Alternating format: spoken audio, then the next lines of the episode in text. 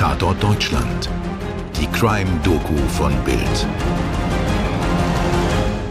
Da sind wir wieder mit einem weiteren wahren Verbrechen. Ich bin Toni Heyer. Und ich bin Mirko Kasimir. Hallo, schön, dass ihr dabei seid. Uns beschäftigt heute ein sehr klassisches Motiv für ein Verbrechen. Wir hatten es ja jetzt oft mit Liebe, Eifersucht, Hass oder Sadismus zu tun. Aber heute, da geht es um nackte Gier. Es war nämlich die Aussicht auf fette Beute, die im Jahr 2017 zu einem ganz, ganz üblen und blutigen Überfall führte. Mirko. Der Fall wurde als Doppelmord von Höfen bekannt. Und für Bildreporterin Lena Zander ist er eine der Geschichten, die einen noch lange beschäftigen. Die Polizei sprach auch später von einer unfassbaren Brutalität, die in dem Gebiet, ich meine, man muss sich das vorstellen, das ist ein beschaulicher Ort in Bayern, wirklich einmalig gewesen ist. Die Täter sind wahnsinnig brutal vorgegangen, haben das Opfer mit Schraubendrehern malträtiert, die Wangen durchstochen und auch beim Versuch, den, den Mann, den Übernachtungsgast in den Keller zu bringen, haben sie ihn die Kellertreppe runtergestoßen. Also der Mann war blutig, der Mann war verletzt. Das sind auch alles ältere Herrschaften gewesen, die den körperlich sowieso unterlegen gewesen sind. Und ähm, wenn man sich vorstellt, wie sie da vorgegangen sind, dann ist das schon echt besonders schlimm und besonders grausam. Lena wird in dieser Folge noch mehrmals zu Wort kommen. Denn eins ist bei diesem Fall anders als bei vielen anderen. Er hört nicht mit dem Gerichtsurteil auf. Nach dem Schuldspruch bleibt die Bildreporterin dran, weil sie verstehen will, was im Mörder vorgegangen ist. Aber begeben wir uns doch erstmal an den Ort des Geschehens. Den Ort, an dem das Grauen in das Leben von Luise P. kam. Ihren Namen haben wir übrigens geändert. Luise P. wohnt in Höfen. Das ist ein kleiner Teil des Ortes Königsdorf, südlich von München, zwischen Bad Tölz und dem Starnberger See. Die Zeitung Welt schreibt zutreffend Grüne Wiesen, Kühe, der weißblaue Himmel, kurzum Bayern von seiner schönsten Seite. Und doch hat sich hier ein brutaler Doppelmord ereignet, der ganz Bayern erschütterte. Die ältere Dame wohnt hier mit ihrem schwerkranken Mann, als das Paar im Jahr 2016 die polnische Pflegerin Margojata L. einstellt. Luise P. nennt sie der Einfachheit halber nur Margot. Sie bleibt aber nur ein paar Monate, bis Luises Mann schließlich stirbt. Das Arbeitsverhältnis endet im Herbst desselben Jahres. Vor Gericht wird Luise P. später sagen, sie habe schon bei Malgorzatas Einstellung ein ungutes Gefühl gehabt. Und tatsächlich. In den Monaten beim Ehepaar P fällt der Pflegerin auf, dass es im Haus viel Geld gibt und sogar Goldbahn. So entsteht eine teuflische Idee. Malgorzata berichtet in Stettin ihrem Bruder Robert P. und ihrem Sohn Michael N. vom Reichtum in Höfen. Und sie hacken zusammen mit einem damals 34 Jahre alten Bekannten namens Jakub G., Spitzname Kuba, einen Raub aus. Konnte die Frau ahnen, wie brutal ein solcher Überfall schließlich ausfallen würde? Das beschäftigt später auch das Gericht, denn Malgoschatas Bruder Robert ist mehrfach vorbestraft und seit Jahren drogenabhängig. Auf den Fotos der Polizei sieht man ihn später als athletischen Mann mit kurzgeschorenen Haaren und einem intensiven, fast stechenden Blick. Wahrscheinlich stellen sich die drei Räuber und ihre Komplizin alles ganz einfach vor. Hinfahren, alte Frau fesseln und Fettbeute machen.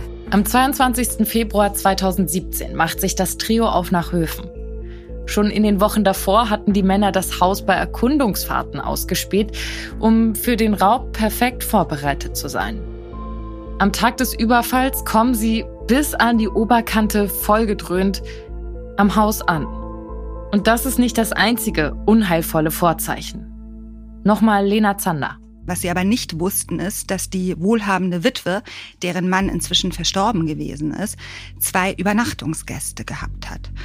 Also sind die drei da rein, wurden von diesen beiden Herrschaften überrascht und haben sich dann über sie hergemacht. Eigentlich wollten sie nur Geld, den Tresor im Keller stehlen, aber weil auf einmal unerwarteter Widerstand dort war und weil sie auch nicht wussten, wie sie den Tresor öffnen können, haben sie die drei im Schlaf überrascht, haben sie gefoltert, wirklich auf brutale Art und Weise, teilweise auch mit dem Schraubendreher die Wangen durchstochen und haben dabei die beiden Übernachtungsgäste getötet.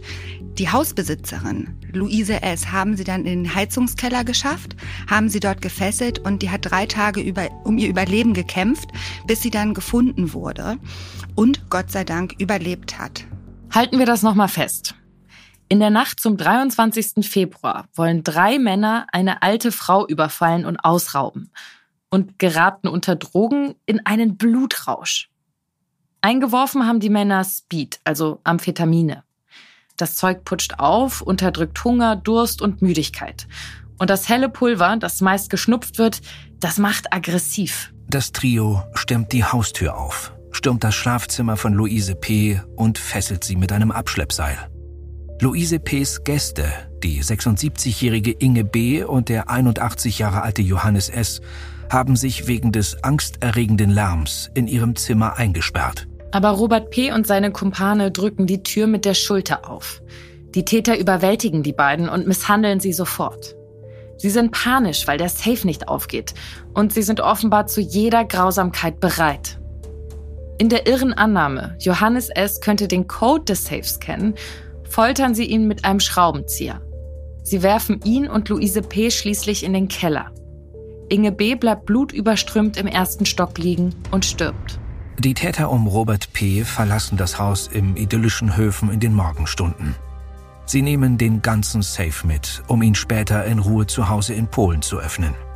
Geldscheine, Münzen und das Gold packen sie in einen Wäschekorb. Ab jetzt kämpft Luise S. im Keller blutend und stöhnend um ihr Leben. Neben ihr liegt ihr toter Bekannter Johannes, nach drei Tagen macht ein Bekannter sich Sorgen, weil Luise S. nirgends auftaucht und nicht ans Telefon geht und ruft die Polizei. Als die Beamten eintreffen, sind sie vom Zustand der alten Frau schockiert.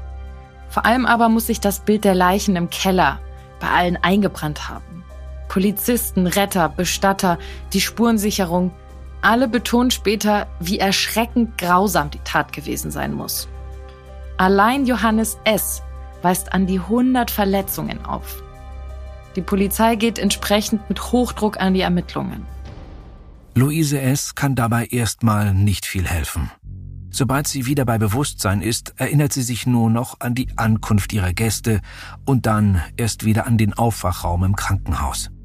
Sie hatte die Freunde vom Bahnhof abgeholt und war dann mit den beiden gemeinsam essen gegangen. Aber allein die Umstände der Tat geben schnell die Richtung vor. Die Tat musste geplant worden sein. Denn jemand muss vom Safe gewusst haben und vom Geld darin. Es ist also ganz klassisch gute Polizeiarbeit, die hier geleistet wird. Zum Bild von Luise P.'s wenigen Kontakten gehört die ehemalige Pflegerin aus Polen, die, wie wir wissen, einen mehrfach vorbestraften Bruder hat. Man besorgt sich also dessen DNA-Profil. Und schließlich findet sich auf dem Grundstück ein polnischer Zigarettenstummel. Darauf die DNA-Spuren von Robert P. Natürlich wird die Zusammenarbeit mit den polnischen Kollegen jetzt noch intensiver. Es folgen ausgiebige Verhöre und schließlich weitere Festnahmen.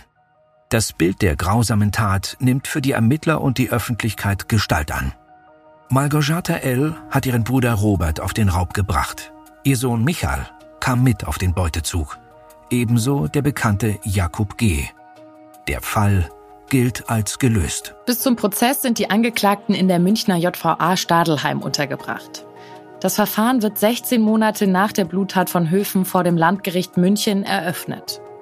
Den Vorsitz hat Richter Thomas Bott. Der blonde Jurist mit dem verschmitzten Lächeln ist erfahren. Er gilt als humorvoll. Er kann aber auch mal ein Auge zudrücken. Aber im Umgang mit Robert P. gerät selbst Bott an seine nervlichen Grenzen. Die Anklage wird von Staatsanwältin Ines Wiesner vertreten. Sie hat zwar auch schon einige Verfahren hinter sich, ist aber nicht so erfahren wie der Richter. Die schlanke Frau mit den längeren blonden Haaren trägt die Einzelheiten des Verbrechens mit großem Ernst vor. Als das Verfahren losgeht, nimmt die Überlebende Luise P. erstmal noch nicht teil. Sie leidet noch immer an den Folgen der Brutalität vom 23. Februar 2017. Der Schwindel ist ganz schlimm. Ich kann oft nicht alleine gehen, sagt sie. Ich habe Angst, dass es mich auf den Boden hinhaut. Sie erzählt später übrigens auch, dass es ihr schwerfällt, noch in dem Haus zu wohnen. Kann ich gut verstehen. In dem Haus in Höfen hat sie mit ihrem Mann gelebt, der dann gestorben ist. Dann der Überfall und die Morde. Das war so übel da. Das Haus musste für 16.000 Euro von Blutspuren gereinigt werden. Erst an einem der späteren Prozesstage sagt Luise P. aus. Werbung. Hallo, mein Name ist Elisabeth Kraft und ich bin Wissenschaftsredakteurin bei Welt. Im Podcast Aha, 10 Minuten Alltagswissen, beantworten wir Alltagsfragen aus dem Bereich der Wissenschaft. Was passiert im Hirn, wenn wir altern? Können wir zu lange schlafen und gibt es den Post-Holiday Blues wirklich? Um diese Fragen zu beantworten, sprechen wir mit Expertinnen und Experten, die uns helfen, die Welt noch besser zu verstehen. Immer dienstags und donnerstags bei Welt und überall, wo es Podcasts gibt. Werbung Ende. Damit sie die Gegenwart der Mörder nicht ertragen muss, macht sie ihren Bericht fast zwei Stunden lang von einem Nebenraum aus und wird per Video in den Gerichtssaal geschaltet. Sie spricht ruhig und bemüht sich um Fassung. Sie berichtet von ihren Eindrücken von Malgorzata L., dass sie ihr misstraute, obwohl sie sehr fleißig war. Sogar Wände habe die Pflegerin gestrichen. Wie schon gesagt, hat Luise P. keine Erinnerung an die Tatnacht. Aber die Beweise, wie zum Beispiel die DNA von der Zigarette, die reichen auch so aus. Außerdem sagt ein ehemaliger Mithäftling aus, der extra aus einem Bayreuther Gefängnis nach München gebracht wurde. Er berichtet von Gesprächen mit einem der mutmaßlichen Mörder. Dieser habe ihm gegenüber in der Haft geprahlt, dass er das männliche Opfer ungefähr 50 Mal getreten hat. Alles sei voller Blut gewesen. Weil man die Tat selbst kaum abstreiten kann, stellt Robert P. die schrecklichen Ereignisse als Dummheit unter Drogeneinnahme dar. Bei der Tat habe er zudem einen epileptischen Anfall erlitten. Er habe niemanden getötet oder könne sich zumindest nicht daran erinnern. Was genau sein Neffe und sein Komplize Kuba gemacht haben, wisse er nicht. Das ist einfach nur ein dreistes Schauspiel. Und zwischendurch wird dieser Mörder auch immer wieder ausfällig. Einmal brüllt er den Richter Bott an. Dieser solle Respekt zeigen. Er knallt seinen Kopf vor Wut so doll aufs Pult, dass ein Pflaster auf die Wunde muss. Die Mitangeklagten verhalten sich deutlich ruhiger. Kuba ist der Einzige, der gesteht. Trotzdem versucht er sich nur als Handlanger darzustellen. Robert habe dieses und jenes befohlen. Er habe angesagt, dass er Luise schlagen solle. Er habe gesagt, wie der Safe ins Auto getragen werden solle, und er, Kuba, gehorchte. Aus Angst, wie er jetzt sagt. Und immer wieder betonen die drei Angeklagten, dass sie wegen der Drogen außer Rand und Band gewesen seien und sich an wenig erinnerten. Das lässt Staatsanwältin Wiesner aber unbeeindruckt. Dies hier sei keine Drogentat, sondern ein kalt geplanter Überfall gewesen. Robert P. habe befohlen, die 76-jährige Hausbesitzerin niederzuschlagen. Er habe befohlen, den Safe ins Auto zu tragen. Er hat befohlen, die Kleidung loszuwerden, das Geld aufzuteilen. Er habe befohlen, befohlen, befohlen. Die Tat sei der Albtraum eines jeden von uns, sagt die Staatsanwältin. Die Opfer seien im Schlaf überrascht, überfallen, ausgeraubt und getötet worden. Danach rafften die Männer laut Wiesner Goldmünzen, Schmuck und Geld in einem Wäschekorb zusammen und schleppten den Safe mit. Nichts am Geschehen sei zu entschuldigen. Wiesner fordert lebenslange Haftstrafen für alle vier Angeklagten. Und für Robert P. auch noch die anschließende Sicherungsverwahrung. Er sei gefährlich für die Allgemeinheit. Bei der Urteilsverkündung rastet Robert P. fast wieder aus. Er springt auf und blickt wild um sich. Zwei Gerichtsdiener eilen dazu und drücken ihn an den Schultern wieder auf den Stuhl. Richter Bott folgt bei den Urteilen dem Plädoyer der Anklage. Nur Malgorzata L. kommt ohne lebenslang davon. Sie muss wegen Raubes acht Jahre hinter Gitter. Und damit endet diese Geschichte. Eigentlich. Denn der Doppelmord von Höfen beschäftigt Reporterin Lena Zander auch heute noch. Sie bemüht sich um eine Genehmigung, damit sie Robert P., in der JVA Straubing besuchen und befragen kann. Das Ganze fand damals noch unter Corona-Bedingungen statt. Das heißt, wir waren in einem nicht in einem Besucherraum, sondern in einem extra Raum. Uns trennte eine Plexiglasscheibe, so wie es eigentlich ja, in Corona-Zeiten an der Supermarktkasse üblich gewesen ist. Da Robert P zwar Deutsch spricht und auch Deutsch versteht, aber sich sicherer an seiner Muttersprache Polnisch geführt hat, war eine Übersetzerin mit dabei, die aber nicht physisch anwesend sein konnte, sondern zugeschaltet wurde per Video und übersetzte. Ich muss vielleicht vorweg sagen, dass ich ähm, ins Gefängnis gefahren bin, um nicht hauptsächlich über die Tat zu sprechen, weil dieses Verbrechen ist grausam, da gibt es keine Zweifel dran, es sind zwei Menschen ermordet worden. Das ist besonders schlimm. Ich wollte ihm aber auch nicht die Plattform bieten, sich reinzuwaschen oder zu jammern, weil es gibt da noch einen anderen Aspekt, den ich interessant gefunden habe, und zwar, wie lebt man mit dieser Schuld? Zwei Menschen auf dem Gewissen zu haben. Wie geht man damit um? Und er ist ein Mensch, so ein Verbrechen wird von Menschen begangen und natürlich werden diese Menschen weggesperrt, aber sie existieren. So, und ähm, dazu kommt, dass Robert P. gläubiger Katholik ist und sich diese Taten ja auch schwer mit seinem Glauben vereinbaren lassen, weil er hat gegen ähm, zwei Gebote maßgeblich verstoßen. Das fünfte Gebot, du sollst nicht töten. Das siebte Gebot, du sollst nicht stehlen. Also stand das bei meinem Gespräch im Fokus. Das Leben danach, die Schuld und sein Glaube. Und so macht sich Lena im warmen Corona-Sommer 2020 auf den Weg zu Robert P., um endlich ihre Fragen loszuwerden. Also erstmal muss ich sagen, ich war überrascht von der Offenheit von Robert P., weil meine Fragen waren, das hat man gemerkt, für ihn auch nicht einfach zu beantworten. Er spricht von Albträumen, die ihn bis heute plagen, gerade die Situation, die ich vorhin angesprochen hatte. Er hat den älteren Herren ja in den Keller geschafft, die Kellertreppen runter. Er nennt es getragen. In der Anklageschrift stand gewaltsam gebracht. Und ähm, er sagt, er wird sich selbst diese Tat nie verzeihen. Er betet, ist immer noch tiefgläubig. Er hat sogar damals dem überlebenden Opfer Luise S. einen Brief geschrieben vor der Gerichtsverhandlung aus der Untersuchungshaft hinaus. Da hat er sich entschuldigt und hat angeboten, falls sie mal in die Situation käme, Organspenden zu brauchen oder eine Bluttransfusion, würde er da zur Verfügung stehen. Man kann sich die Reaktion von Luise S. gut vorstellen, die empört gewesen ist. Es war, so hat er es zumindest gesagt, seine Art, sich zu entschuldigen. So, er glaubt auch ähm, daran, dass, dass er nach dem Tod in die Hölle kommt, eine gerechte Strafe. Bleibt aber die Frage, kann man einem Mörder, der seine Taten vor Gericht so vehement verdrängen wollte, überhaupt glauben? Ich habe ihm das geglaubt. Was vielleicht noch bemerkenswert ist, als er über die Taten, über die Brutalität sprach oder auch als ich ihn fragte, sind Sie ein Mörder, was er mit Nein beantwortete, obwohl er ja wirklich verurteilt wurde wegen Doppelmordes. Es fiel ihm schwer, darüber zu sprechen. Vielleicht ist das, ich bin kein Psychologe, auch ein Schutzmechanismus, dass man das ausklammert. Aber das, was er mir erzählte, das habe ich geglaubt, weil ich einen nachdenklichen Mann erlebt habe mit Schuldgefühlen, die so schwer auf seinen Schultern lasten, sodass ich selbst das spüren konnte, mit einer Reue, was die Tat nicht entschuldigt und nicht erklärt, nicht im Ansatz, aber man spürte schon, ähm, der meint das, was er gerade sagt, ernst. Er hatte ja auch nichts mehr zu verlieren. Mittlerweile ist Robert P. nicht mehr in Straubing. Ich habe ihn im Juli 2020 in der JVA in Straubing besucht.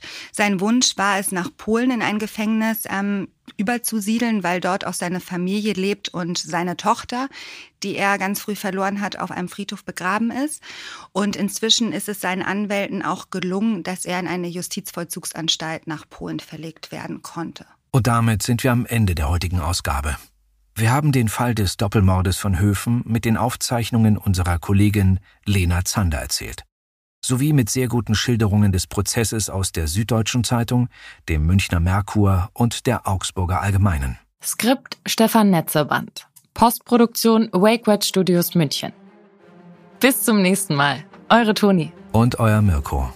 Und falls ihr Anregungen, Kritik oder weitere Fallvorschläge für uns habt, dann schreibt uns gerne eine E-Mail oder kontaktiert uns bei Instagram. Die Links dazu haben wir euch natürlich in die Show Notes gepackt. Ganz genau. Dir hat diese Folge von Tatort Deutschland gefallen? Du bekommst von True Crime einfach nicht genug. Dann hör jetzt in unsere weiteren Folgen rein. Hier warten mehr als 200 spannende Fälle auf dich, wie das Verschwinden von Rebecca Reusch, der Prozess gegen O.J. Simpson oder die Entführung von Ursula Herrmann. Wir hören uns bei Tatort Deutschland.